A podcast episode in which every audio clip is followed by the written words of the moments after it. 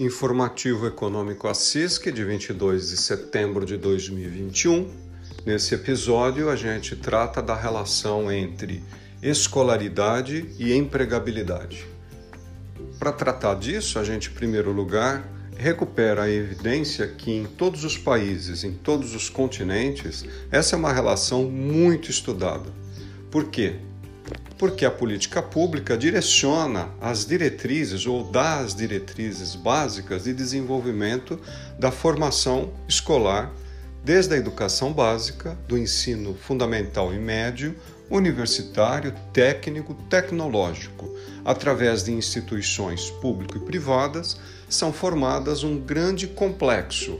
E aí, com as diretrizes, o poder público ou a política pública oferece uma trajetória ao desenvolvimento do indivíduo e da própria sociedade.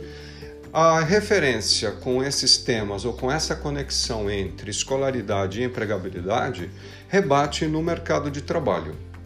Uma maneira de ver isso é através do Cadastro Geral de Empregados e Desempregados, produzido pela Secretaria do Trabalho do Ministério da Economia. Ao longo de 2021, o que, que a gente tem para São Carlos? Uma relação bem interessante. Duas faixas etárias tiveram evidências de maiores contratações, mas também maiores demissões no mercado formal ou de vínculos formais.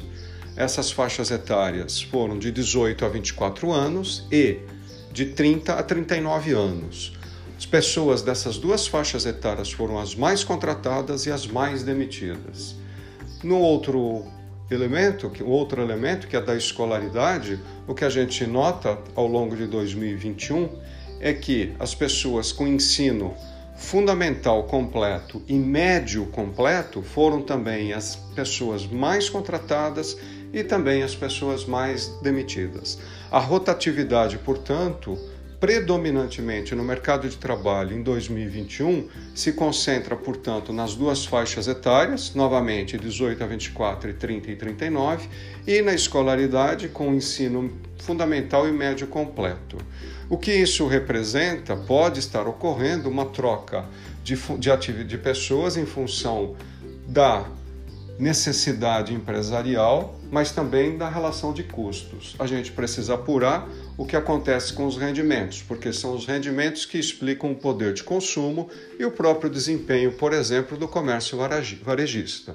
Quando o mercado de trabalho paga menos, o comércio empobrece. Quando o mercado de trabalho paga mais, o, comércio enriquece, assim como também os outros setores econômicos. É uma relação bem interessante para se prestar atenção e se incrementar. Produtividade está ligado com escolaridade. É isso que demonstram que demonstra as evidências ou demonstram as evidências internacionais e também no Brasil. É isso por hoje.